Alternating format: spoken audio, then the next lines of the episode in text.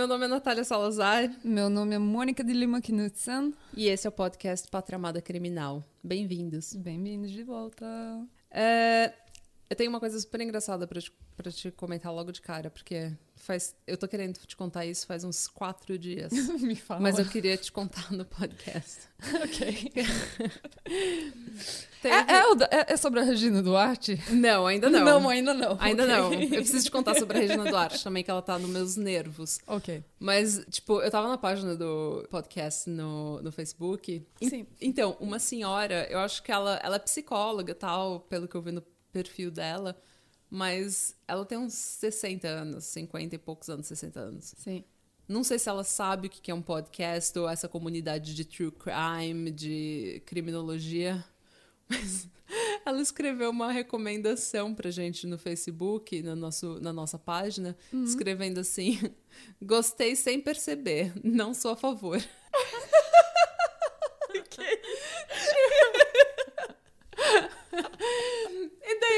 eu apagar. Só que eu achei tão bonitinho. que eu achei ótimo. Isso aí tem que ser o slogan da gente. Tem que ser o nosso slogan, porque eu falei, gente, eu preciso colocar isso numa camiseta. Ah, que ótimo, adorei. Ah, mas você tem que... Gostei sem perceber, não sou a favor. E daí eu fiquei pensando, ela não é, não, não é a favor de quê? Da, Como é que ela não podcast? percebeu? Ela Como não que- é, é, Eu não... não é a favor do logo, que é uma caveira com, máquina de, com uma máscara de, de Com certeza carnaval. ela- com é? certeza ela não é esquerdista que nem a gente. Mas, tipo... pior de tudo Eu, que... eu, eu fico pensando, o que, que aconteceu? Ela botou, aí começou a escutar, aí o tempo passou, talvez ela tá fazendo comida, fazendo louça, não sei, aí ficou distraída, aí, ah, o episódio terminou. Ah, eu não, não, não concordo, mas, mas foi bom, tá bom. Não, eu não sei o que Mas ela. Eu acho que ela gostou. Acho que ela nunca ouviu. Eu acho que ela gostou da página no Facebook. E daí ela começou a ler e ver que a gente tava postando sobre crime. E daí ela foi lá, ao invés dela dar um unfollow na página ou não gostar da página, né? Deletar a página do, do timeline dela, ela foi lá e escreveu uma É isso que eu recomendação. sempre fico impressionada. não sou a favor. Alguma pessoa que, sabe, as pessoas que sempre tomam tempo de escrever. Mas enfim, bem-vindos ao episódio, o primeiro episódio Da série. da série sobre a ditadura e praticamente nosso primeiro episódio da segunda temporada, né? É. Porque o outro era só uma conversa. E muito obrigada a todo mundo que escreveu no Facebook e no, e no Instagram que, ah, vocês estão de volta, ai, que legal, não sei o que. É, essa, é, esse é o primeiro episódio de uma série de episódios sobre os crimes da ditadura que a gente acha muito importante fazer esse, essa série, esses episódios, porque aparentemente muita gente esqueceu o que foi a ditadura. Nós, com certeza, ti- a gente tinha esquecido, porque a gente se A gente- formou. A gente se formou no ensino médio já faz assim uns dois, três anos, né? Umas duas, três décadas. É, exatamente. Então a gente já tinha esquecido de muita coisa também. Então, aparentemente muita gente esqueceu, porque agora com o bolsonarismo, né? é, tem muita gente. O Bolsonaro quer tomar algumas medidas, muitas vezes autoritárias, e ele é barrado pelo Congresso Nacional ou pelo Supremo Tribunal de Justiça. Algumas como, coisas como que. deve, né? Como deve, porque são três poderes, um checando o outro, É, né? Controlando o outro o tempo todo. E então o, o Congresso e o Supremo Tribunal estão fazendo o trabalho deles, que é, é, aprovar ou barrar. E é claro que nisso tem muita corrupção, tem muita politicagem, tem muito tomar lá da cá, tem muito Uma mão, uma lava mão outra. lava outra. Só que daí tem gente que fica revoltada porque alguns projetos do, do Bolsonaro, que alguns são até bons, aparentemente, e eles são barrados, Sim. entendeu? Porque tem alguma eh, tem alguma ilegalidade ou tem alguma veia autoritária, sei lá. E daí as pessoas, ao invés de, sei lá, protestarem ou falarem, não, a gente tem que fazer uma política melhor, fazer um projeto melhor para que seja aprovado, eles estão pedindo a volta da ditadura. Que eles querem que o presidente, com os militares, feche o Supremo Tribunal de Justiça, feche o Congresso, tome o poder para si só e faça o que ele tem que fazer, porque ele é um homem honesto, né? E ele é um homem enviado de Deus que tem todos os planos e ideias melhores do mundo para o Brasil.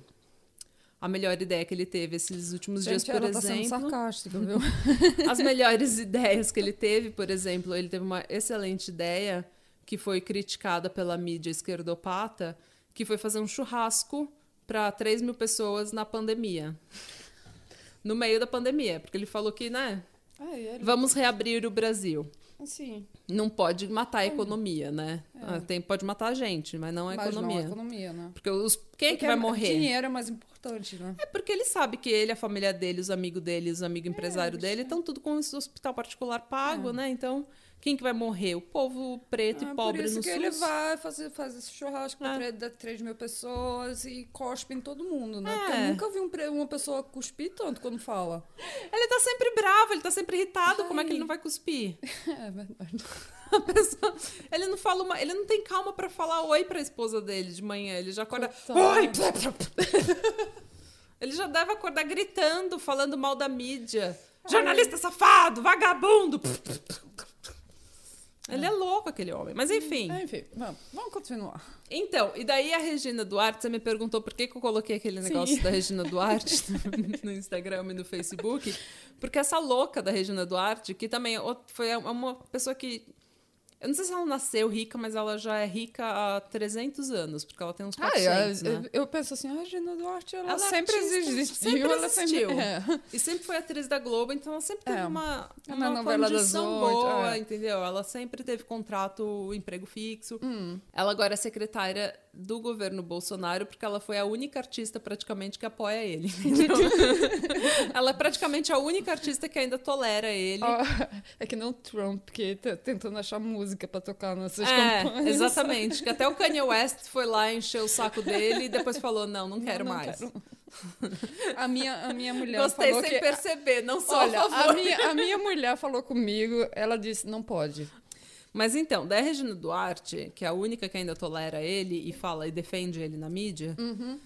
e daí ela foi numa entrevista na CNN Brasil. Uhum. Ela é meio desgovernada, aquela mulher. Ela, ela fala assim como se ela tivesse, Ela sabe, tem filtro. dançando. não, ela tá sempre leve, rindo e dançando e relevando tudo. Parece que ela é louca, sabe? Parece que ela tá fumada a vida inteira. E daí. e o cara perguntou: ah, porque tem gente pedindo o negócio da ditadura, né? Pe- é, falando da ditadura, tem gente que pe- pedi, é, é, muita gente pedindo a volta da ditadura, né? E o presidente. é, o presidente, ele não. Ele não. Como é que é o nome?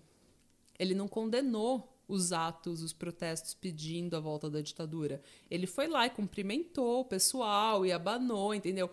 Enquanto estiverem massageando, todo mundo. cuspiu em todo mundo.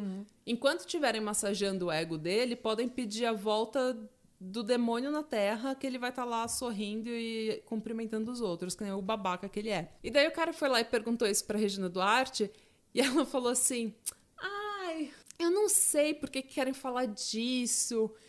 E daí ele falou: não, é porque muita gente morreu, né, secretária, nesse período. Foi um período muito duro. daí, olha o que essa mulher fala, ela. Cara. Eu não tô rindo porque muita gente morreu, É. não, viu? Tá rindo Eu tô, tô rindo dela. antecipadamente da babaquice que ela vai falar. Daí ela pega e fala assim: Cara, eu vou te falar uma coisa. A humanidade não para de morrer. tipo, Ai, gente. a humanidade não para de morrer, então não tem problema ter tortura, não tem problema ter repressão, ter opressão, porque assim, a humanidade não para de morrer. Daí ela pegou e Ah, todo mundo vai morrer, falou, nego. Vai morrer de qualquer forma mesmo. então, qual é o problema? Torturado ou não torturado, qual é se for de pandemia, se for de tortura, quem sabe? Entendeu? Agora no Brasil eles estão fazendo aquelas, aquelas covas em massa, sabe? Sim. Eles abrem a- aquela vala gigante, colocam um caixão em cima do outro, assim, um do Sim. lado do outro. Eu me lembro desse tempo de cóleras no- nos Ah, anos 90, E também tinha. relaxa, relaxa. A humanidade não para de morrer. E assim, falando com a maior naturalida- naturalidade. E daí ela pega e fala: Olha Stalin, olha quantas mortes. Tipo, gente, desde quando o stalinismo é um objetivo de vida, sabe? Tipo, olha Stalin. Fuck life. tipo, a vida nem. E daí ela começa ainda. Daí tem uma hora que ela pega e fala assim. Ai, é, ela começa a, a cantar a marchinha da, da Copa de 70, que é aquela é, Sim, 90 ah. milhões em ação, né, sabe? Hum. Avante Brasil, salve a seleção. E dela, não era gostoso cantar isso? Só que assim, não. porque na época que isso estava acontecendo, foi no governo Médici, se não me engano, É. que é o período de maior repressão da ditadura militar e um dos piores assim, em termos de tortura e violência contra a oposição. Então eles usavam muito desse desse slogan, dessas assim, dessas propagandas nacionalistas para aumentar a autoestima do brasileiro, Que entendeu? nazistas, É, né? e esconder um pouco por baixo dos panos o que estava acontecendo, né? Ah, com certeza. E ela, ai, não era gostoso cantar isso? Ai. Não, Regina, pau no seu cu. É, vai tomar no cu, Regina. Por isso que eu escrevi no Instagram, onde Sim, eu falei é, Feliz tô- Dia das Mães pra todas as mamães, menos pra Regina Duarte. Eu, eu tô aqui dois dias, eu vi, mandei uma mensagem pra você. O que a Regina Duarte fez agora? Você não queria me dizer, agora eu sei, agora eu também posso mandar ela tomar no cu. Isso, Vai tomar no cu. não é bom? É, Não é gostoso, cantar é isso? Tão gostoso Ah, é tão isso. gostoso. Ai. Mas enfim, vamos começar. Vamos. A gente vai tentar comprimir, né? A gente vai tentar comprimir, né, o máximo possível, mas tem muitas coisas. é, A, a ditadura é um período de 25 anos, é uma, é, tem muita coisa que aconteceu durante esse período, muita gente envolvida, muita gente boa, muita gente ruim, muita gente terrível. E então eu sugiro que não tomem esse podcast como verdade absoluta, porque, né? Mas, como vocês sabem, nós não somos historiadoras, nós não somos jornalistas, nós não somos documentaristas. A gente. É. O que, que a gente é? ah, eu não sei que que. A gente é curiosa. É, mas o que, que a gente faz de profissão? Nem sei qual que é a minha profissão. Eu sou peão. Eu nem sei o que, que eu faço. Eu sou uma gaiva. Eu faço qualquer coisa. Qualquer coisa. Seria mais fácil ser stripper, né? Ou prostituta, que pelo menos você sabe explicar o que você faz. Mas enfim. Se você quiser saber mais e lutar um pouco contra esse movimento, pedindo a volta da ditadura, pedindo o fim das suas liberdades, dos seus direitos, se isso é um tema que te preocupa, eu sugiro que você vá no, no site memoriasdaditadura.org.br, porque lá tem toda a história, tem a biografia de todo mundo que foi resistência, que foi ditador, tem todos os atos, documentos, tudo que você pode imaginar tem lá. Tem vídeo, tem foto. E é importante, eu usei esse site como fonte. memoriasdaditadura.org.br, Aventuras na História da UOL, historiadomundo.com.br e Documentos Revelados, que é um site do, do portal plural.jor.br. Só para dar um contexto no que aconteceu antes da ditadura, no qual era o clima que estava acontecendo. O Jânio Quadros se elegeu em 1960 para governar de 61 a 65. E daí, quando ele se elegeu, tipo, ele não tinha assim, ele queria criar uma política externa que chamava política externa independente, que era ele queria negociar com todos os países que quisessem diplomacia pacífica com o Brasil, que quisessem negociar com o Brasil de forma pacífica. Então ele estava tipo no centro de tudo. A União Soviética, que era comunista, e os Estados Unidos, que era capitalista, estavam no meio da Guerra Fria.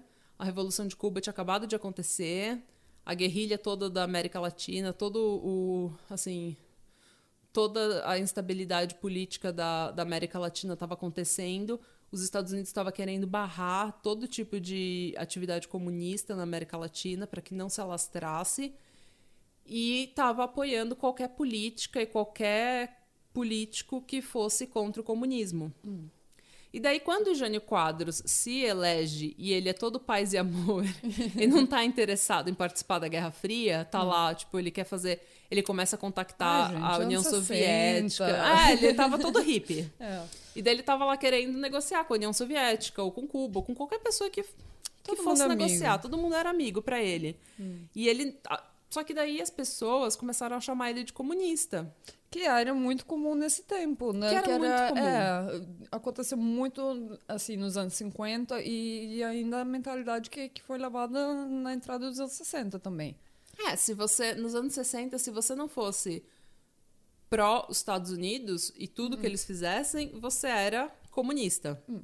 O que é o que está acontecendo no Brasil hoje? Se você não é pró-Bolsonaro, você é comunista, petista, pró-Lula, pró-corrupção, vagabundo, entendeu? Só que, não, você pode ser contra o Lula e ser contra o Bolsonaro, não gostar do Bolsonaro. E daí, o Jânio Quadros, no meio de tudo isso, quando todo mundo tava achando já que ele era muito esquerdista, sabe? ele ou estava muito assim amiguinho da União Soviética. Não tô gostando do seu jeito de fazer negócios. É. Não, hum. Daí o Jânio Quadros, a pedido do Vaticano, negociou a liberação de mais de 20 sacerdotes Peraí, o católicos. Vaticano? Uhum. Ah, sim. Ah, Porque tinha um, tinha um padre no, no Brasil que, a pedido do Vaticano, pediu para o Jânio Quadros negociar com Cuba a liberação de 20 sacerdotes que estavam presos em Cuba. ok. E daí o Che Guevara, que era ministro em Cuba nessa época, negociou a liberação com o Jânio Quadros. E o Jânio Quadros, inocentão da vida, foi lá, babaca, e condecorou o Che Guevara. E foi lá, apertou a mão do Che Guevara e falou: Olha, muito obrigado pelo, por ter liberado os sacerdotes, blá blá blá. O Jânio, ele era declaradamente anticomunista. Só que ele herdou uma, uma dívida externa gigantesca e herdou uma inflação gigantesca no Brasil naquela época. Então ele queria ele queria fazer de tudo para a economia ir para frente, para a economia crescer, e ele queria negociar com qualquer país que estivesse disposto a negociar com ele. Só que isso gerou uma tensão terrível e ele perdeu completamente o apoio do Congresso, porque todo mundo estava achando que ele era comunista. E daí, em 1961, em agosto de 1960, eita, em agosto de 1961, ele renunciou, porque ele não, não tinha mais apoio. E ele nunca explicou exatamente por que, que ele de- decidiu renunciar, só que tem um consenso entre historiadores que foi uma tentativa de autogolpe. Que assim, ele queria. Ele, ele meio que jogou um verde, assim. Ele esperava que a sua renúncia não fosse aceita e que um clamor popular surgisse pedindo seu retorno. E daí ele ia retornar sem a presença do Congresso, entendeu? Ele ia retornar É que sem nem- que o Congresso pudesse falar nada. Ok. Ele tava pescando por cumprimento, mas não É. funcionou. Ele tava pes- pescando elo- por elogio, né? Ele queria, assim, o clamor social, assim, o clamor do povo para o retorno dele existisse, mas nunca existiu.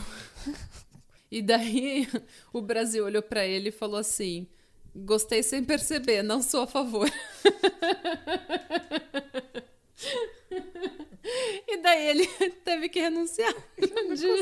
Olha, fazia uma escuta, porque eu, eu fico dobrada de o Brasil falou: não sou a favor. E a renúncia dele foi aceita.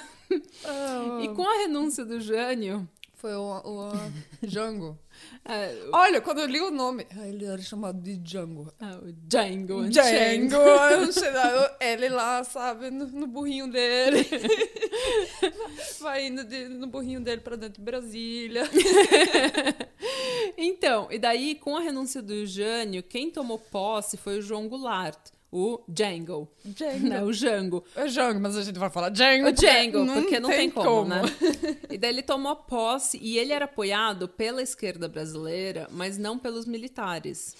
Aham. Por que, que ele era apoiado pela, eh, pela esquerda brasileira? Mas ele era, ele era o vice-presidente? Ele era o vice-presidente, É, era. presidente. É. E os militares tentaram fazer de tudo para ele não ser, eh, não tomar o poder. É Só porque que demorou um tempo. Demorou do, um tempo. Do, do outro renunciar e ele entrar. e ele entrar no governo. Hum. E daí eles fizeram várias, assim, eh, várias modificações, inclusive tornando o país em um parlamentarismo para para fazer ele ficar no poder. Mas enfim, e daí o Django, ele tinha o apoio da esquerda, mas não dos militares. Por quê? Porque ele queria fazer, ele queria fazer umas reformas de base no Brasil, ele queria mudar a estrutura do Brasil naquela época. Principalmente a agricultura, não era? é, então ele queria reforma agrária, porque ele achava um absurdo ter aquele monte de terra no Brasil parada, em que uma, ah, poucas famílias têm tanta terra que eles não conseguem nem produzir em tanta terra, entendeu? Aí todo mundo escutou. Ah, isso Ele- tá muito parecido com o quê? Com Comunismo. comunismo. E daí ele queria fazer essa reforma agrária, mas não só isso, ele queria aumentar as vagas nas universidades federais, ele queria aumentar a linha de crédito nos bancos para pessoas mais pobres, ele queria ah, ampliar o voto para pessoas que são analfabetas, porque ele entendia que pessoas analfabetas podem não saber ler e escrever, mas elas têm o direito de votar para Claro. presidente, porque elas são cidadãos também. Então, assim, ele queria fazer muitas coisas Eram umas reformas progressivas, né? pra umas levar- reformas progressivas que se ele tivesse sido bem sucedido nessas Ai, reformas, o Bra- o Brasil hoje ia ser dia- outro país hoje. hoje em dia o Brasil ia ser a Noruega. É. Essa é a realidade, É, porque na verdade. Noruega é assim, você não tem terra gigante, 500 hectares de terra sem produzir nada. Não tem isso, não existe aqui. As fazendas são pequenas e em produção o tempo todo. É, se você não tem produção, você paga um absurdo de, de imposto, então é melhor você alugar para quem vai Exatamente. produzir, entendeu? É, aqui também tem as, as reformas, a, a educação é pública, a educação é para todos, entendeu? Pessoas, todo mundo pode votar. Então, assim, É. ia ser, ia ser o, Mas uma o- Noruega, né? É, mas o Brasil sempre quer, sempre queria imitar os Estados Unidos, sempre idolizar os Estados, Os Unidos. Estados Unidos. Quer dizer que eles, ah, não, eles, os Estados Unidos não gostam dessa, dessa coisa socialista, que é, na verdade é comunismo, né? É, então vamos, vamos lá pela, porque a gente quer, ficar- quer ser igual aos Estados Unidos. Ah. Brasil, pare de fazer isso, pare de idolizar os Estados Unidos, porque Hum. a única coisa que os Estados Unidos fez, fez pro Brasil foi foder o país. Sempre. Sempre fudendo. E, e- e ganhando dinheiro enquanto tá fudendo o país. É. E assim, apoiando ditaduras, apoiando o que fosse para conter o comunismo. Nunca, assim, perdoou dívidas ou fez alguma coisa muito boa pelo Brasil, mas todo mundo ama o Brasil. Mas é aquilo, porque no Brasil, qualquer direito básico é comunismo. Universidade pública, comunismo. Saúde pública, comunismo. Não sei o quê, comunismo. Só que assim, comunismo é tipo o bicho papão da classe média, entendeu? É. Aquele negócio que você usa pra assustar as pessoas, até elas, der, elas darem todos os direitos dela, abrirem mão de toda a liberdade, de todos os direitos básicos dela, porque ela tá horrorizada com esse bicho papão, esse monstro que criaram, que é o comunismo, que nunca existiu. Então, e daí quando o Gol- o, O Django. Django. quando o Django que tava querendo promover Tem que todas uma música, sabe? Django. Quando o Django estava querendo promover todas essas, essas reformas, eles estavam desesperados, assim, todo mundo achando que o país estava caminhando para o comunismo. Ai, a gente vai perder tudo. Ai, vamos, vamos perder o nosso estilo de vida, vamos perder o nosso consumismo desvairado. Ai, Como é que eu vou encher os meus dias agora, meu Deus? Mas Como é enfim, que eu vou? Eu não vou poder ir pro salão toda semana. toda semana, com quem que eu vou jogar golfe? Pro, Então. Pro Yacht Club. E daí os militares falaram o quê? Gostei por engano, não sou a favor. e daí no dia 31 de março de 1964, teve uma série de eventos, que é, é, Revolução dos Marinheiros, teve uma caralhada de coisas que a gente não vai entrar aqui, porque senão a gente vai ter 10 horas de podcast. Mas é, o o Django foi obrigado a renunciar, ele foi obrigado a sair do poder porque os militares tomaram o poder e o Brizola queria fazer um, um movimento de resistência contra os militares já na, naquele dia. Ah. Só que o João Goulart não queria fazer isso porque ia ter praticamente uma guerra civil, ia ter derramamento de sangue. Assim, você tem os militares, você eu já tem, honesta. você já tá em eu, desvantagem. se eu fosse o Django, eu também fugia, sabe? Eu- Porque você, você já A tá em desvantagem. É, é, é, é o militar que tá atrás de você. é Claro que- Entendeu? É, as forças armadas inteiras atrás de você.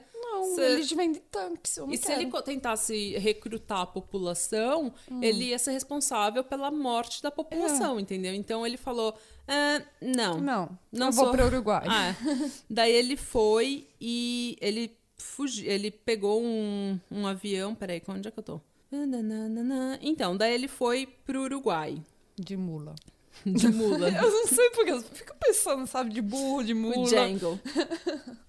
E no dia 2 de abril, apesar dele ainda estar no território nacional, o Congresso Nacional declarou a presidência da República como vaga. Então, eles não tinham presidentes. A gente tá sem presidente, anarquia. Anarquia, quem dera, né? E no dia 10 de abril, João Goulart teve seus direitos políticos cassados por 10 anos após a publicação do Ato Institucional número 1, que é o AI1. Ato- atos institucionais eram decretos e normas muito utilizados durante a ditadura e eles davam plenos poderes aos militares e garantiam a permanência deles no poder. Então, era assim, é assim que vai ser. Carta e, branca, né? Hum. É, e a gente pode fazer o que a gente quiser. O Ayun tinha 11 artigos e ele dava ao governo militar o poder de modificar a Constituição, anular mandatos legislativos, interromper direitos políticos por 10 anos e demitir, colocar em disponibilidade ou aposen- aposentar compulsoriamente qualquer pessoa que fosse contra a segurança do país. Ou o regime democrático ou a probidade da administração pública. Ou seja, você podia falar Qualquer mal. coisa, qualquer né? coisa. Se eles não gostaram de Ah, você. eu não gosto tchau. da sua cara, tchau. Tchau. 10 anos Dá direitos fora. políticos Não cassados. volta pro Brasil só, É. só na próxima década. Todo o regime militar, com esses atos institucionais, Hum. eles garantiam que o poder era centralizado. Sim. Então, ao invés de três poderes, agora era o, o poder do Era o presidente, era o executivo, né?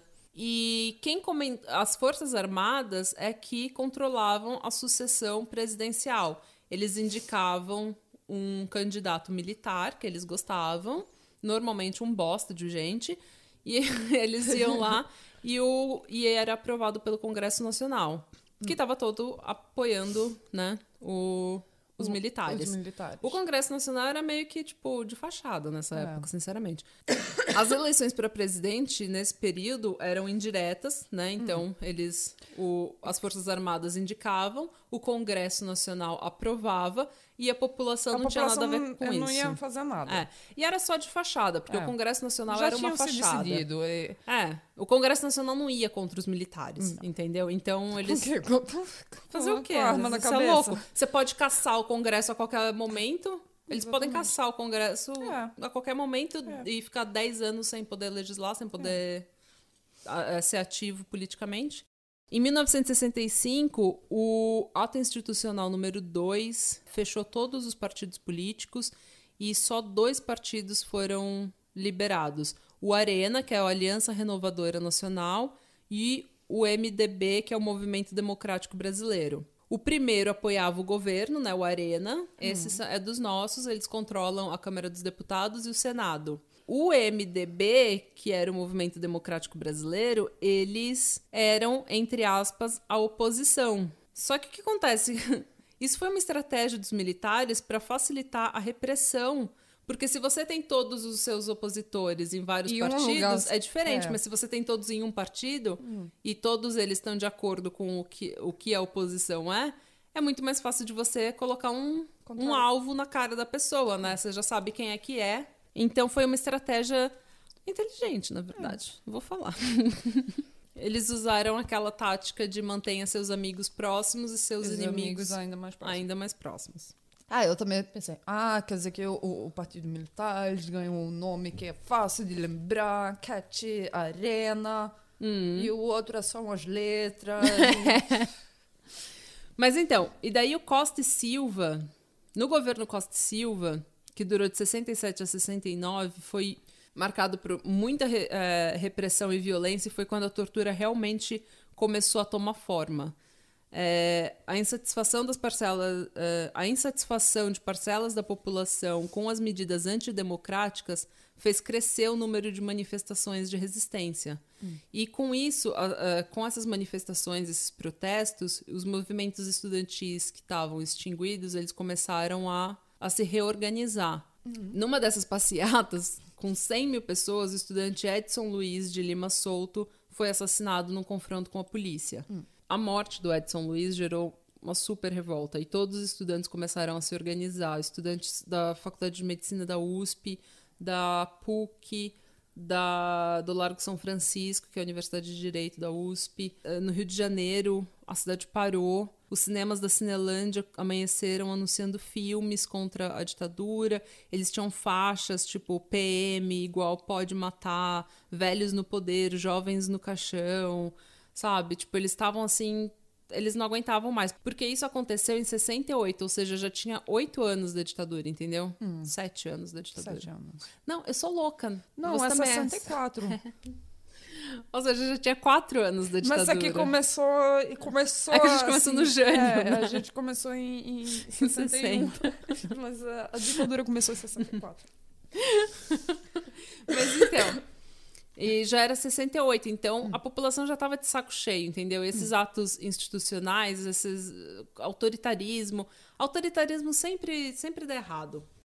Em resposta a esses protestos, o Costa e Silva promulgou o AI-5, que é o Ato Institucional 5, obviamente. É isso E que o Bolsonaro fechou. tá falando hoje, É, né? que eles estão pedindo a volta do AI-5. Por quê? Porque o AI-5 fechou o Congresso Nacional por tempo indeterminado, cassou mandatos de prefeitos e governadores e proibiu a realização de reuniões. Ou seja, reunião de partido, de grêmio estudantil, de qualquer assim reunião para falar de política foi proibido. Então também todo o os poder era centralizado. trabalhadores tudo. começaram a protestar também. Eu sei que os cortadores de cana em Pernambuco e Parte Paraíba foram em greve, muitos trabalhadores em Uhum. São Paulo e Minas Gerais foram em greves. Porque, ah, porque eles estavam de saco cheio dessa repressão. E o AI-5, ele, ele colocou todo o poder nos militares, entendeu? Então, tipo, ou você estava apoiando tudo que os militares estavam fazendo, ou você é você oposição. era oposição. E ser taxado de subversivo ou, assim, é, terrorista era, assim, você não, não precisava de muito, entendeu?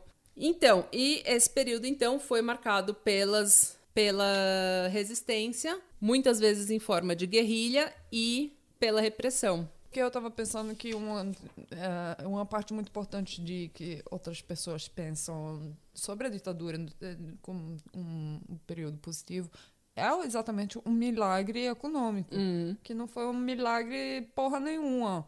E, e um- é uma dessas coisas que aconteceu que, que é assim, tipo, como você estava dizendo, que, que a pessoa não sabe, que a pessoa. Eles, é, é, é o governo militar que, que decide o que é que eles mostram.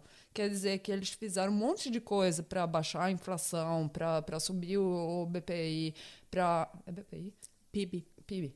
E, e todo mundo. ah, e então quer dizer que o, Brasil cresceu, entre aspas, economicamente nesse período e chamaram pelo milagre, milagre econômico. Hum. É, mas, é, é, sabe, é tudo um, um show de mágica, né? Quer Ah. dizer que é, Um show- é.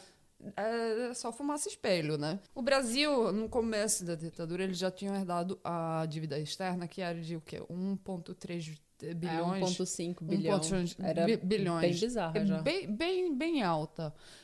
Mas no tempo do milagre econômico, esse, esse- essa dívida aumentou para mais de 23 bilhões. É, porque eles tentaram, assim, eles tentaram aquecer a economia de todas as formas. E realmente, o, o meu avô, ele, é ele era metalúrgico. Foi operário de fábrica a vida inteira, praticamente. E ele falava que na década de 70, ele tinha duas carteiras de trabalho. Porque era assim, é, porque às vezes você você saía da fábrica e tinha gente no portão da fábrica te recrutando para um trabalho melhor, para ir na outra fábrica. As pessoas iam literalmente caçar os operários bons nas fábricas, porque assim, a, a, a economia, a indústria estava, sabe, Ah, tava e a todo vapor mesmo eles- no Brasil. Eles também eles, eles eh, construíram a Transamazônica Uhum. e a ponte Rio-Niterói. Hum. Quer dizer que isso foi um, umas, umas construções muito grandes e, e eles também fizeram isso também para mostrar que a gente ah, é o Brasil é um, um país que está crescendo, está indo eh, tá indo Tá para frente, está tá crescendo economicamente e a gente está mostrando fazendo essas construções grandiosas que Pra foram mostrar, para né? mostrar o sucesso que, que a ditadura militar está levando ao país. Hum. É, mas não era. Na verdade, o Brasil estava ficando com mais dívida, estava enterrando as diferenças entre pobres e ricos, Tava estava crescendo. crescendo mais. Quer dizer que, que isso, sabe, aumentou Hum. os problemas. Mas é aquilo, né? Enquanto você tá vendo ali que tá tudo bem, tudo bem. e a seleção tá ganhando, I'm good now. né? E olha, eu vou te falar uma coisa, cara, sempre morreu, a humanidade não para de morrer. Mas e os pobres. os sempre- pobres pau no cu é, da Os gente. pobres são pobres. É, o pau no cu da gente, né? Nem isso eu tô ganhando esses dias. Não, pare que eu vou começar com tossir de novo. Bom, então, a, a partir do AI-5 começa o tripé repressivo, que eles chamam, que é censura, vigilância e repressão. Tudo isso foi intensificado. Então, se antes eles estavam. Tavam em em cima, agora mesmo, eles tavam estavam em né? cima e estavam assim: a gente vai te prender, vai te torturar, vai Você exilar. vai lavar pau. Você vai tomar no cu. Quais os métodos mais comuns de tortura? Que nem a gente estava te falando. O pau de arara, que é aquele pau, uma barra de ferro que atravessava entre os punhos e a dobra do joelho. Então você fica tipo. Eu nem sei, você fica pendurado naquele Ai, pau. é, sabe por que que se chama um pau de arara? Porque Não. parece um pouco como. Se você pensa um, um papagaio num pauzinho dele, Hum. se, se você te- te botar a imagem de cabeça para baixo, fica parecendo um pouco como eles Ah. ficam pendurados. Ah, sim. É. Porque você fica no joelho É. e o seu pulso amarrado no joelho. Eu sei disso porque a gente tem papagaio. Eu- ah, eu entendo. Então, e daí o seu corpo. O corpo do torturado fica pendurado a cerca de 20 ou 30 centímetros do solo. E esse método, ele nunca era usado isoladamente. Então, ele, você ficava ali no pau de arara, você ficava tomando chicote, chicote chicoteada? É, palmatória, eletrochoque, tudo isso. Tudo isso era métodos de tortura da ditadura. E onde é que O- eles ens- ensinaram, aprenderam esses métodos de torturas todos, Natália? Onde, Mônica? Onde? Onde? Onde? Onde? Na, esco- na escola de tortura dos Estados Unidos? Na escola das Américas. então, tem inclusive dessas desses tratamentos de tortura, dessas técnicas de tortura e tortura psicológica, eles aprenderam com o MK Ultra. Eu li que era o, M, o MK Ultra. Olha, não fala isso não, porque tem um monte de gente aí na internet. Se você mundo. começar a pesquisar MK Ultra na internet, a gente só vai te ver daqui três meses. É. Porque é um rabbit hole, assim, você entra, é um vídeo atrás do outro. E tem muita mentira, É muito- é teoria de tu- conspiração. É, o MK Ultra foi um projeto da CIA. Ele existiu, vamos falar Ele nisso. existiu. Existiu, na verdade, Ah. o projeto MK Ultra, mas, mas é, a gente não leva muito a sério, porque, gente, eles muita estavam de testando conspiração. coisa de, sabe, tipo. É, eles. o- então, foi um projeto da, da CIA em que eles queriam é, pesquisar mind control, assim, o é, controle da mente. Então, eles testaram muito com LSD, com cocaína, com várias drogas. Testaram como é essas técnicas para ver a reação, para ver. É. Estudar psicologicamente os efeitos dessa droga, dessas drogas e como que você pode controlar as pessoas. Mas então, é, inclusive nesse esse negócio do pau de arara, só pra complementar, gente, é, tem um vídeo no YouTube, porque tem um, um pesquisador que em 2012, o nome dele é Marcelo Zelic, ele estava revisando assim os documentos do período da ditadura militar e ele achou esse vídeo. E é uma parada militar em Belo Horizonte em que os militares estavam andando, cada um carregando um lado assim do pau de arara e uma pessoa pendurada no pau de arara. E os- eles lá, tipo, tananana, na parada militar, feliz da vida, mostrando aquilo pra todo mundo, meio que como com orgulho, assim, sabe? A gente nem sabe qual é o contexto real que, Ai. daquilo, porque foi só um vídeo. Não, mas eu também. Mas eu- assim, é, não era. Não era tipo quando acabou o nazismo e daí um monte de gente pegou e falou: Nossa, a gente não sabia o que estava acontecendo. É, não, você sabia o que estava acontecendo, porque tinha parada militar em Belo Horizonte com pau de arara, entendeu? Com o povo pendurado no pau de arara. Você sabia que a tortura estava acontecendo. Então, Todo mundo sabia. todo mundo sabia É, que estava acontecendo, né? Agora não vem. Mas só que o pessoal, mas eles são tudo comunistas. Não, e terroristas, né? Porque É. eles achavam que todo mundo que era subversivo era terrorista, era guerrilheiro. Mas não era, assim, você podia simplesmente ter uma ideia, fazer um, um- um- escrever um artigo e você era pesquisado e repreendido.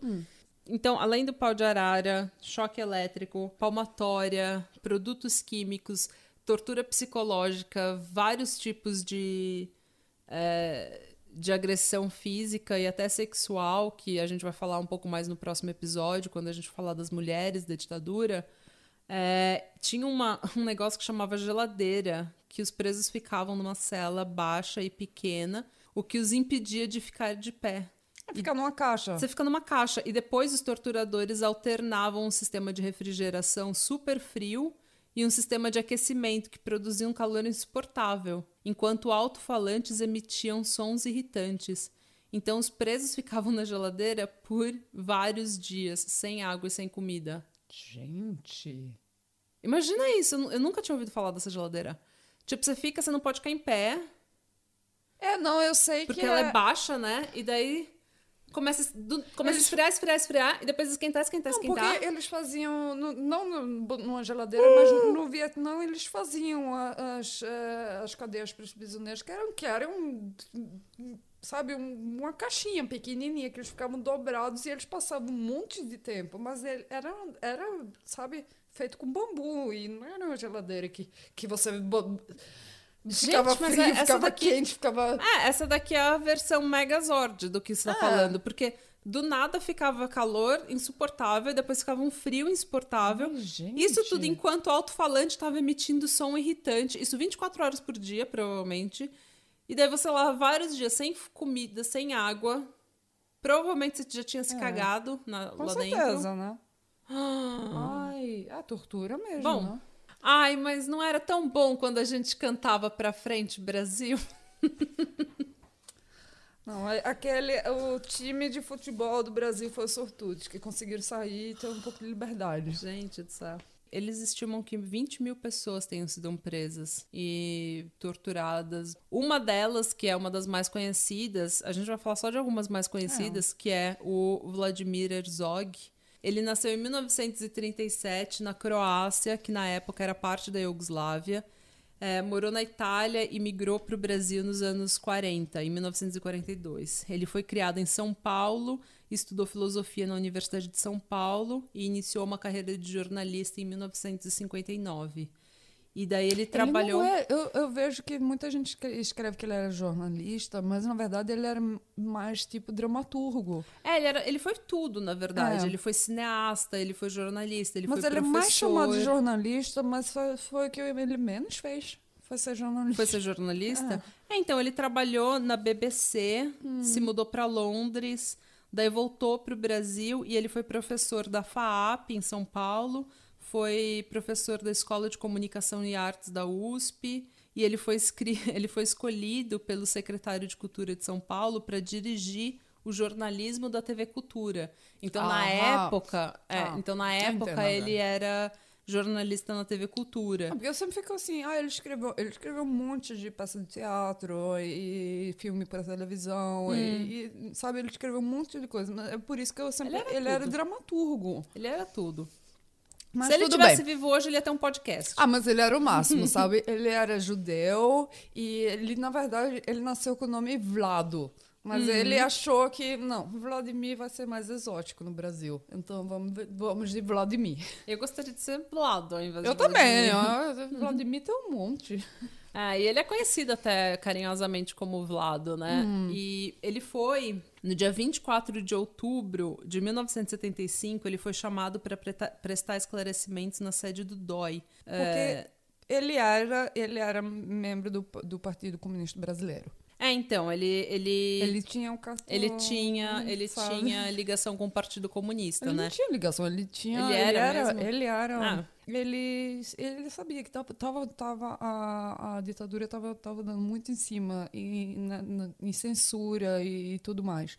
Uhum. E teve um amigo dele, um amigo jornalista, que, que, deu, que disse, falou para ele: Olha, eles vão, vão te pegar para te, te interrogar agora. É, e ele. Não, vou ficar aqui. Ele, não, ele decidiu não fugir. É, É, e ele foi levado à interrogação lá no. Como é que se chama? No DOI. DOI. COD. é. É. Aí ele junto com. Eu acho que foi com dois ou três outros. E eles foram torturados. Hum. E é, finalmente o. Mas só que ele, ele não queria dizer nada, ele não queria dar nome, mas só que um dos outros que foram torturados disse que ele assin, é, assinou um papel dizendo que, que o, o Herzog ele era. Ele, ele fazia parte do Partido Comunista Brasileiro. E aí, depois que ele assinou, ele foi, se foi levado, foi torturado mais. E depois disso, o- levaram o Herzog para um outro quarto e nunca mais viram ele vivo. É, cadê? Ele, ele foi torturado e daí eles disseram que ele tinha se suicidado na cela dele e tiraram uma foto, de- é, enfim, colocaram uma foto, é, publicaram achar, é. uma foto. Mas assim, aquela foto todo mundo contestou, porque, tipo, Olha, é muito, Era- fi- muito, muito fácil achar essa foto na internet. Você ah, procurar, o, botar o nome do Herzog, vem a foto. vem a É. foto. E você vê, porque ele tá bem dizer, de joelho, É. sabe? Com um, um 30 centímetros de, de, de um cinto de pano, Hum. que, que na verdade eles, eles a, a, a ditadura militar disse que era parte do uniforme do macacão que eles usavam de prisioneiros, mas não era, eles não tinham cinto, eles tiravam todas as listas de sapatos antes de entrar para evitar suicídio. É, quer dizer que não era parte de. Ah, então, e o testemunho dos, dos jornalistas que foram presos com eles, com ele, falou, eles falaram que ele tinha sido torturado durante horas e que ele jamais ia se matar na cela. E o, em 1978, o legista Harry Shibata, que assinou o atestado de óbito dele, eh, disse que assinou o laudo sem examinar ou sequer ver o corpo. Ou Ai. seja, eles só falaram assim, ó, assina aqui que ele se Então. matou, e daí o legista foi lá e tá bom. Então, mas só que o que aconteceu era que o Herzog ele era judeu. E pelo judaísmo, na religião no judaísmo, se uma pessoa eh, se matar de suicídio, você não pode ser enterrada no mesmo cemitério junto com outros judeus. Você tem que ser enterrado separadamente. Mas só que quando o, o, o, como é que se chama, Rabi? Rabino. Rabino estava preparando o corpo, ele viu, sabe, todas as marcas da- de, tortura e, e estrangulamento. Ele disse: Isso aqui não é, não é suicídio. Isso aqui é. Ele, ele foi morto, morreu por tortura e, e, até nisso ele foi enterrado no meio do cemitério judeu. Junto com os outros, para mostrar que eles não eram Eles não convencidos, aceitaram, não ah. aceitaram, é, porque a- eles disseram que a maior parte, staged, né? na maior parte de- dos eh, certificados de, de, de morte, estavam que ou era suicídio, ou eram atropelados, Uhum. ou eh, foram mortos quando estavam tentando fugir. O, o regime militar é tipo aquelas, aquelas viúva negra que mata 30 maridos pelo dinheiro do Sim, seguro. é. E a polícia pergunta, por que, que todo seu marido morre? Eles, olha, não sei, um Por que morreu tá atropelado. todo mundo se afogando na piscina, hein? Um morreu afogado, uns 10 morreram no- enquanto estavam Estavam tentando fugir. Não sei, Ah, não sei. não sei. Coincidência. É, os militares estavam, cara, eu vou te falar, a humanidade não para de morrer. na cara larga, né? na cara de Ai. pau desses militares. Em 1978, a justiça brasileira condenou a União pela prisão ilegal, tortura e morte do Vladimir Herzog. E em 1996, a Comissão Especial dos Desaparecidos Políticos reconheceu oficialmente que ele foi assassinado e concede- concedeu uma indenização à sua família. A família não aceitou porque eles não queriam que o caso tivesse sido tivesse acabado ali e até que eles conseguiram depois de mais de 15 anos que o atestado de óbito fosse retificado e, a- e que no, no lugar ali da causa da morte constasse a morte decorreu de lesões e maltratos sofridos durante o interrogatório independência do estado de São Paulo. Tá certo? então. É, e como você falou, nunca era culpa dos militares, eles estavam sempre sendo atropelados ou Muito cometendo acidente, suicídio, sempre tinha um acidente. Então, um outro também bastante conhecido é o Bacuri, que é o Eduardo Colin Leite, né? Ele era conhecido como Bacuri e ele foi preso e foi torturado. Ele foi quem foi torturado por mais tempo. Ele passou 109 dias Ai. nas mãos dos militares. E ele foi submetido a todo tipo de tortura até que ele foi assassinado. E a versão dos militares é que ele morreu num tiroteio após escapar da prisão. Agora, o que é mais engraçado é que o Bacuri, enquanto ele estava na prisão, ele recebeu um jornal que já anunciava A morte a es- a esca- que ele A tinha escapado. escapado. O Bacuri, ele foi um dos mais ativos, ele foi, ele foi um dos guerrilheiros mais ativos eh, nas ações armadas do, do período. E a gente vai falar um pouco também sobre essa guerrilha, porque na década de 70 eles começaram umas. ele- a, a guerrilha começou a tomar mais força. Que foram. Eles tiveram várias operações armadas, eh, assalto de banco para Ah, eu- ah, é financiar a verdade, resistência. Porque a resistência precisa de, de arma, precisa de. É, eles, Precisa eles de assaltaram dinheiro. bancos, sequestraram pessoas ricas. Sequestraram pessoas ricas porque eles, eles sequestravam diplomatas, principalmente gente ligada aos Estados Unidos ou ao, ao Ocidente porque eles queriam, a Europa, porque eles queriam trocar por presos políticos. Inclusive, eles tiveram o, o sequestro do embaixador Giovanni Enrico Buscher no Rio de Janeiro, e daí eles resolveram matar o Bacuri depois de ter torturado ele por três meses. Eles resolveram matar o Bacuri para que eles não pedissem a liberação dele em retorno do diplomata. Então foi por isso que ele morreu. Mas também ele já estava bem debilitado. Tipo, ele estava sendo. Mais de três meses de tortura. Não, o pessoal que estava preso com ele falou que ele era arrastado para salas de tortura. Ai, Que ele, ele já tinha perdido o movimento das pernas. sim, com certeza, né? Completamente. Tipo, três meses. O corpo dele foi encontrado no litoral de São Sebastião, em São Paulo, e foi entregue à família num caixão lacrado, na tentativa de esconder o que havia acontecido com ele. Porque, como eu falei, eles falaram que ele tinha morrido num tiroteio depois de escapar à prisão. Só que ele tinha, na verdade, sido torturado por três meses. Então, a família não, não se conformou com isso e abriram o caixão e se depararam com ele completamente desfigurado, com as orelhas decepadas, inúmeras queimaduras, hematomas, dentes arrancados, olho vazado, dois tiros no peito e dois na cabeça. Ai, meu Deus. Tipo, negócio assim, digno de PCC, sabe? Digno de máfia, assim, de tráfico de drogas. Só que essa tortura toda não é feita por um criminoso, por um psicopata. É feito pelo Estado, Pelo Estado. pelo governo federal. É, um outro guerrilheiro que a gente que vale a pena falar, porque ano passado foi assim muito polêmico, é, porque é, saiu um filme sobre ele, um filme que o Wagner Moura dirigiu e que todo bolsonarista foi lá falar: ah, esse cara era guerrilheiro, né? comunista. ah." foi nas mídias sociais lá falar: ah, o Wagner Moura cheira cocaína, é comunista. não." Então, é, é o Marighella. Até parece que os filhos do Bolsonaro não. não, não... Deve cheirar até não poder mais. Você acha que eles não cheiram cocaína na- nas costas de. Ai, Vê Maria, vai fazer um teste. Tá Ah. tudo então, ai, não é poeira, não. Eu prometo pra você que Os não é milicianos lá, filho do Bolsonaro, tudo envolvido com a milícia, você acha que eles não cheiram coca? Então, daí. Mas o Marighella, ele era político e guerrilheiro e poeta. E ele vivenciou, não satisfeito em vivenciar a repressão de um regime autoritário, ele vivenciou dois: o da era Vargas e o da Ai. ditadura militar.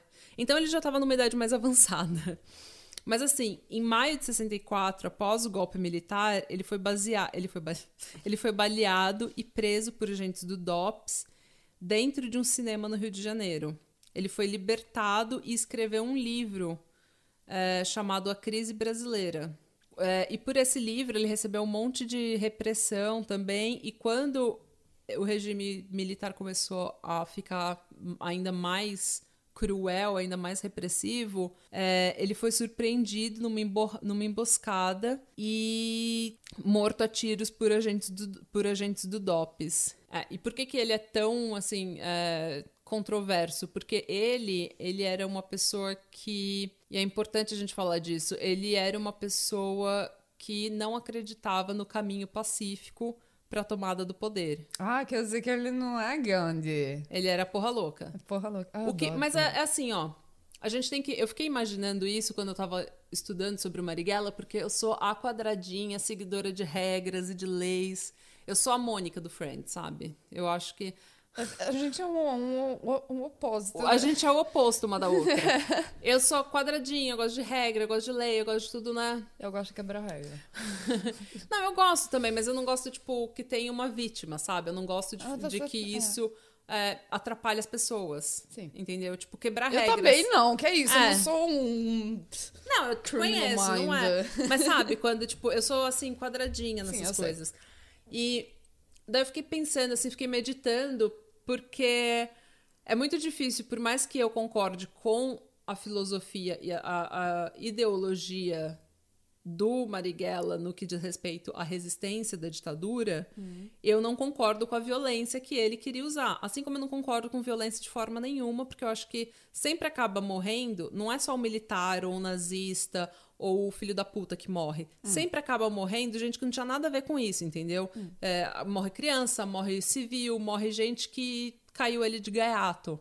E tanto os diplomatas que foram sequestrados, é, eles foram sequestrados pela liberação de, de- dos presos políticos. Só que assim, eles ainda foram sequestrados. E eu duvido muito que eles não tenham sido maltratados pelos sequestradores. Entendeu? Eles não estavam lá tomando chá, esperando numa mansão em Copacabana. Eles Vamos estavam. escutar um pouco de Beethoven. É, eles não vamos- estavam, entendeu? Então eu também acho que eles foram maltratados, até porque a guerrilha, a guerrilha não tem dinheiro, né? Então eles estavam em meio de mato, sei lá onde eles estavam.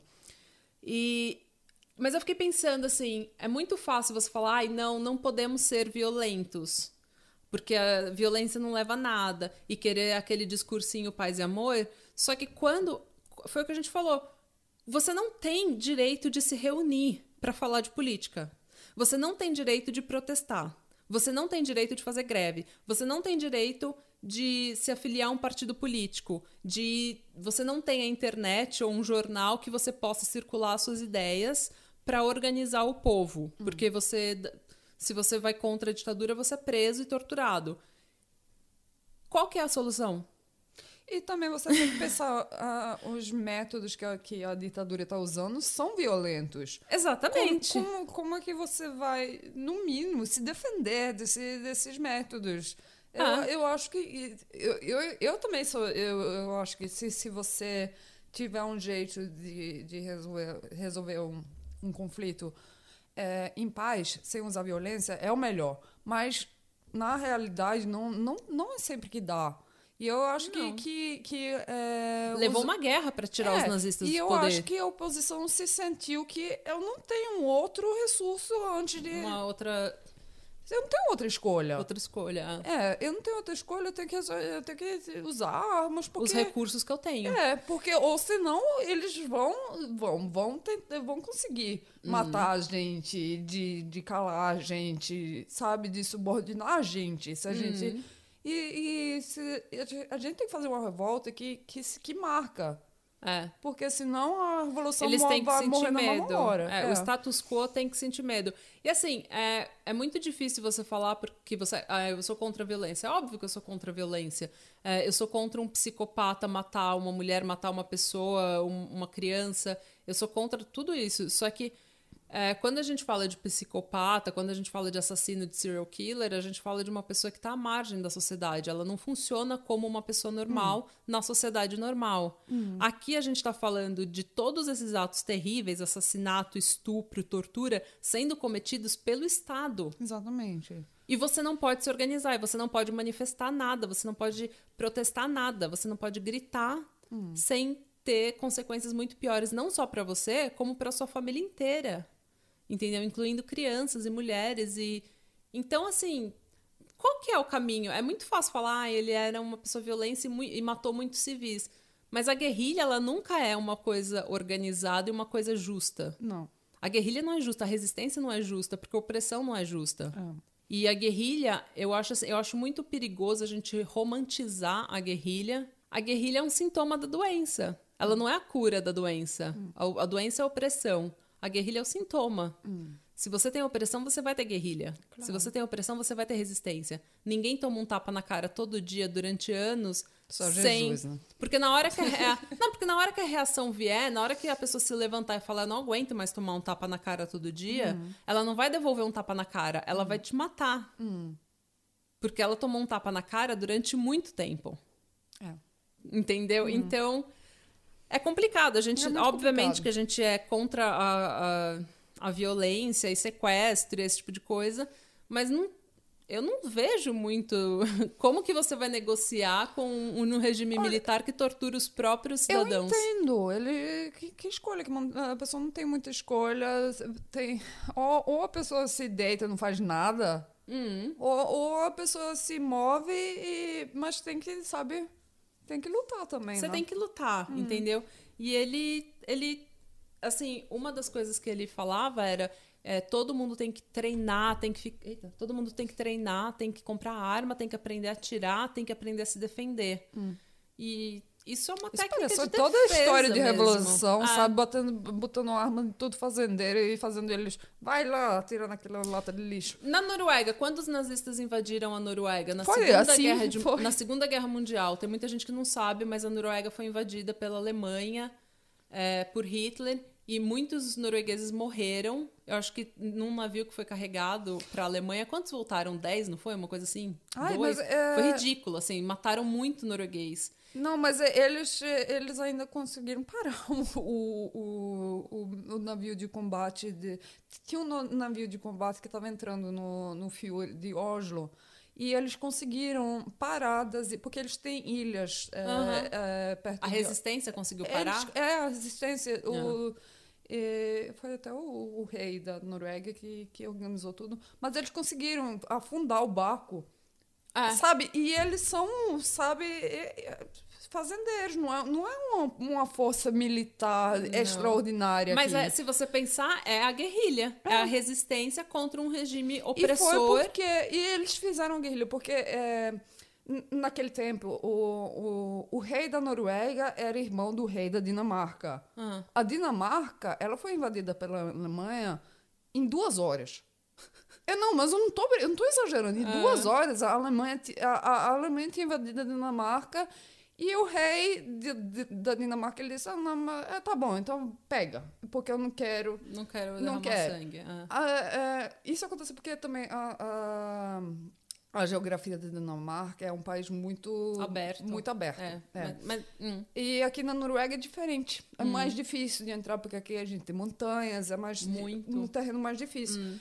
E o problema foi que aqui teve um, o Quisling, que foi do partido nazista norueguês, mandou uma carta para o Hitler dizendo ah, a gente ama você aqui, vem pra cá aqui, Ah. sabe, tem um monte de galego de olho azul aqui, é, sabe, vem mesmo. aqui é seu lugar. Aqui é seu lugar, todo mundo vai te amar. Mas Ah. só que não era, assim, a, a realidade não era assim. Não, e tipo, aqui- aqui tem, a gente tem é, histórias assim de.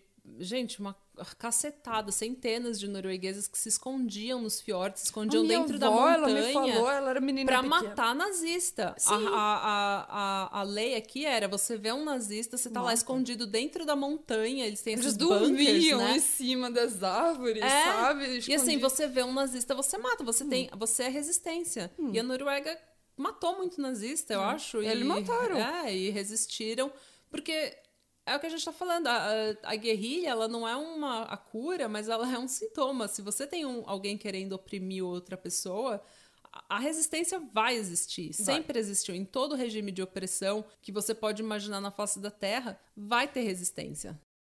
A última história, a gente tá, tá no final da. Tá. É. Não, porque eu tava pensando na última história, teve muita censura é, no Brasil no tempo da ditadura. Uhum. É, e, e, sabe, muitos artistas, muitos jornalistas, muitas pessoas, é, muitos artistas que foram, foram presos, que foram, foram mandados de exílios. E, e, você sabe, eu amo o Raul Seixas, você sabe que eu Sim, amo, eu também. amo, amo o Raul Meu Seixas. pai era louco por Raul A Seixas. minha mãe também. Então, eu, quer dizer que eu, eu, eu idolizo ele mesmo. E eu Idolatro. cre- Eu idolatro.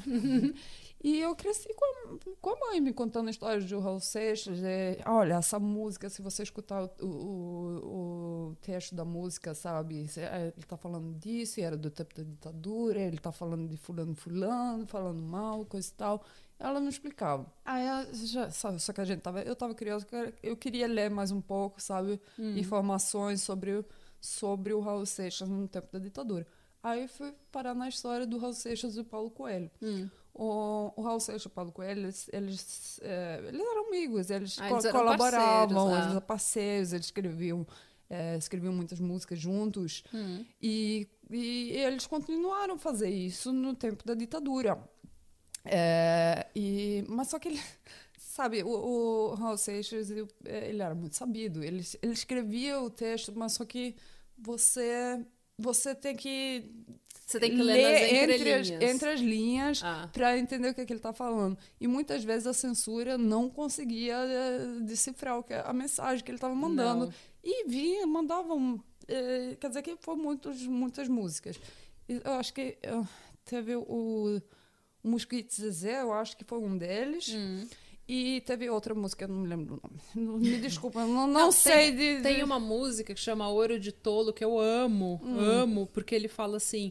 É, eu devia estar contente que eu moro, no- tipo, é, não lembro exatamente do texto, mas assim, eu devia estar contente que eu moro no Rio de Janeiro e hoje eu tenho um apartamento um carro, um Corcel 76 e eu posso ir com a família no, no zoológico todo domingo. É, e eu devia estar feliz por isso e dar graças a Deus que eu tenho, né? Que eu sou classe média depois de ter passado fome na cidade maravilhosa.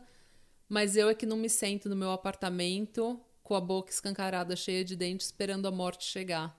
E ele ainda fala, ai, que sujeito chato, que sou eu que não gosta de dar. é, que não gosta de nada disso, entendeu?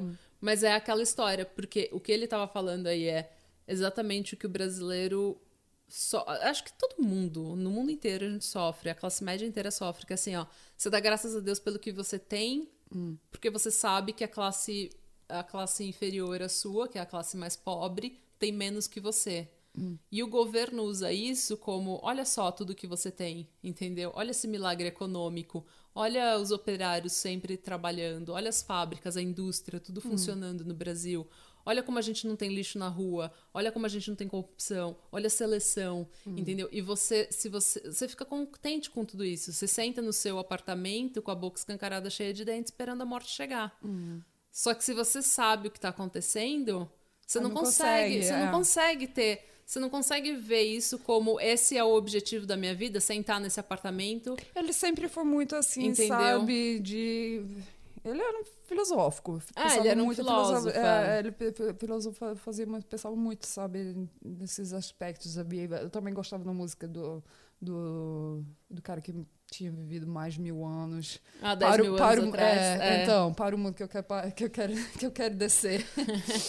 Eu gostava daquela, ô Jesus Cristo, o melhor que você faz é, como é que é? É deixar o pai de lado e, mor- e fugir pra morrer em paz. Ah, mas também é, é, e, tipo, muitos artistas foram exilados, tipo Chico Buarque, o Vinícius de Moraes, o Toquinho, o Toquinho, acho que foi também. Bom Jobim. É, é, Tom Jobim foi, foi- Todo mundo, assim, se mudou, foi exilado. E eles sempre compunham com as, as letras pra escapar à censura, mas sempre falando mal da ditadura. Foi. Sempre falando dos mal dos militares, né? É, as músicas do. Principalmente se você não conhece, as músicas do Chico Buarque e do Vinícius de Moraes são bem carregadas com, com assim, mensagens que você tem que ler nas entrelinhas. E a gente sugere que você faça isso como exercício também, né? Vá ler essas letras. Eu e duvido que tenha alguém que não goste de Chico Buarque no mundo, mas ou de Vinícius de Moraes ou de Raul Seixas, mas mesmo que você não goste, tente ler as letras, porque você consegue ver exatamente o que estava acontecendo. Você consegue exatamente ver, assim, ah, as músicas que o Chico escreveu em 63, 64, em 72. É. E daí você consegue ver exatamente o que estava acontecendo na história ah, pelas letras do que ele estava escrevendo, assim. É bem, é bem legal. Mas, enfim, Mas então, mas ah, o que aconteceu? Porque tem, te- teve um episódio entre, entre o Paulo Coelho e o Raul Seixas, e o Raul Seixas foi parar exílio Ah, nos é, Estados eu Unidos. te interrompi, não deixei... Esqueci completamente que a gente estava no Raul Seixas. Ah, então vamos Então, voltar para o Raul. Seixas. Não, Hum. não tem problema. Então, o que aconteceu foi que é, algumas dessas músicas eh, passaram a censura, ficaram super populares Hum. e, e a ditadura, sabe, eh, entendeu finalmente que, que eles tinham sido ah, é, enganados, né? Hum. É, e aí eles eh, eh, levaram o Raul Seixas e o Paulo Coelho para interrogação. Eles foram interrogados? eles foram interrogados. sido eles interrogados. foram interrogados e torturados. Os dois foram torturados? Paulo Coelho disso. foi torturado. Paulo Coelho foi torturado em três dias. É, o Raul Seixas é, disse pro, pro Paulo Coelho: Olha, eles querem que eu, que eu vá- lá para dar, pra- pra dar uma entrevista para eles. Vai comigo, por favor. Eles querem que, que eu explique as letras de, de alguma das músicas que a, gente, que a gente escreveu. Tá bom, vamos. Aí eles dois vão lá, eles são detidos e sabe, explicando isso, explicando aquilo. O Paulo Coelho até disse, olha, foi, sabe, sabe quando de vez em quando você entende alguma coisa na hora que você está falando? Hum. E foi tipo disso uma das letras, um dos títulos de uma das músicas que eu entendi assim na hora que eu estava falando lá com a polícia militar, sabe? Hum. Aí ele disse que depois disso eles foram soltos. E, mas a, o apartamento do, do Paulo Coelho é, foi Revirado. revirado para procurar evidência. A, a namorada dele foi presa. E depois disso, o Raul Seixas ele foi de, de exílio. se- Ele se botou de exílio Ah. e foi para Nova York. Ah. E, e ele passou quase um ano lá. E ele, ele disse que só voltou porque ele tinha dado. Quando isso tinha tudo acontecido, ele já tinha feito, gravado, eh, eh, mas só que não tinha lançado ainda o álbum, o Gita. Ah. E o Gita. Gita. É, o Gita. E o Gita, ele, sabe, foi de platina três vezes. É, foi é, um sucesso. é, foi um super sucesso. Hum. Aí eles disseram, não, você vai ter que votar, porque tá vendendo tanto, tanto, Tanto disso. tanto disco, você tem que votar, coisa e tal. Aí ele, eu tô com saudade do Brasil, quer dizer que eu vou votar.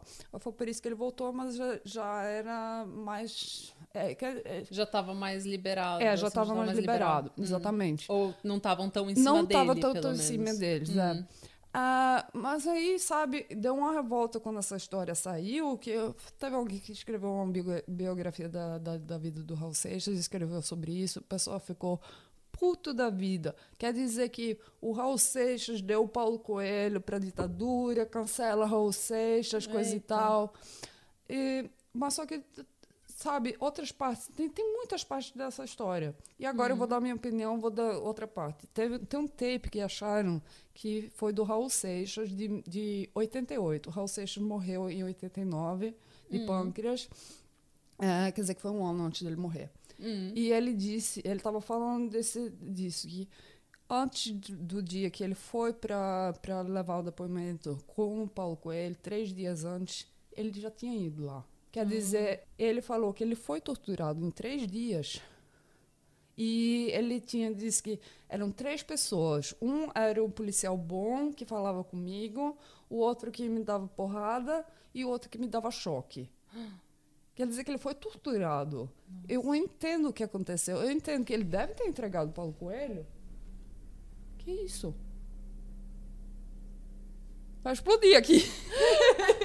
Pera aí que tem uma invasão alien acontecendo aqui. Vocês ouviram isso, gente? Ai, No gente pensava que tava um terremoto aqui. Parecia, parecia que uma... Pera aí que a gente vai ter que fazer uma pausa. que A mesa inteira tá tremendo. Então, gente, agora que a gente, a gente já esperou meia hora aqui, mas tem um vizinho reformando, tentando nivelar o terreno dele. E tá cheio de trator aqui, tá uma barulheira, então a gente pede desculpa se vocês ouvirem alguma coisa disso no áudio. Mas a Mônica precisa ir embora, então a gente precisa terminar com a gravação. A minha família tá morrendo de fome em casa. Ah, eu já nem lembro o que a gente tava falando. Raul Seixas. Não, o que eu ia falar, vamos, vamos acabando, né? É, o, é, muita, te- teve, teve campanha para cancelar o Raul Seixas, é, dizendo que ele tinha entregado o Paulo Coelho para a ditadura. E isso daí, eu acho, isso é a minha opinião. Eu acho que isso aconteceu, mas eu acho que também aconteceu por causa da, da tortura que ele, que ele seja. Ele que ele sofreu. Hum. É, quer dizer que eu acho. A É, pessoa. dif- é difícil você É difícil, julgar. é. Sabe? É muito difícil você julgar uma pessoa nessa situação. Exatamente. É, quer dizer, quer dizer, eu, eu penso assim que. Penso, penso, usa um pouco da cabeça, sabe? Tem um pouco de empatia também. né? É. Não é, não é toda pessoa que sabe, sabe, sabe morder os dentes juntos e sabe calar a boca, que, que aguenta esse tipo de tortura. Não é todo, todo mundo. Principalmente se você é uma pessoa igual o, o Raul Seixas, assim, que é. Ele era um artista, um poeta, um filósofo. Ele não foi assim, ele não nasceu pra ser militar, é guerreiro, soldado, ele entendeu? é- Soldado. Ele era uma É um pessoa. poeta, ele é um. É, e gente que é assim é mais sensível, é uma pessoa diferente. Então, Tentar entender, né, gente? Não É, vamos tentando. cancelar todo mundo ainda. É, exatamente. e o ano que ele passou em exílio nos Estados Unidos, ah, foi maravilhoso. Ele encontrou o Paul McCartney, ele casou, fez sexo com um monte de mulher. Viveu a vida de rockstar. É, ele exatamente. merecia. Ele disse que foi, foi ótimo. Todos os sonhos deles foram, foram realizados. Hum, Então quer dizer que tá, é. leva, leva os maus com os bons e. Mas eu acho que o Paulo Coelho não ficou magoado com ele. Ficou? Não, ele não ficou magoado, não. Ele foi, saiu de entrevista. Até quando começou esse cancela o Raul Seixas, ele falou: olha, ah, você- vocês têm que entender, eu já falei com o Raul Seixas Pega disso. leve, né? É, a situação, a amizade da gente acabou depois de- desse episódio, mas, mas eu entendo, não tenho Hum. nenhum. eu Não tenho nenhum Ressentimento, ressentimento contra, contra ele. Já é uma pessoa melhor do que eu, porque eu já ia ter ressentimento mesmo. E na semana que vem a gente volta então com um episódio sobre as mulheres na ditadura. Hum. E a Mônica tá preparando um episódio sobre as crianças na ditadura. Né, que é para cair por terra mesmo a, a teoria aí a- de que só terrorista e só gente ruim foi presa e torturada pela ditadura. Então, aqui nesse terremoto que está acontecendo, a gente se despede de vocês. Muito obrigada por terem ouvido. Espero que vocês tenham gostado. Se você gostou do nosso podcast, se você está curtindo, manda uma mensagem pra gente, compartilha nas redes sociais, indica para um amigo. Você pode mandar mensagens, dicas, correções, críticas ou fazer uma recomendação no Facebook dizendo que você curtiu sem perceber. Não é a favor. A gente tá na arroba Patramada Podcast no, Instagram e Patramada Pod no Twitter. Manda um e-mail pra gente no patramadapod.gmail.com e é isso aí. Até a semana que vem. Até semana que vem. Radebra. Radebra. Este podcast faz parte da Podcast. E. Conheça os demais podcasts acessando podcast.com.br.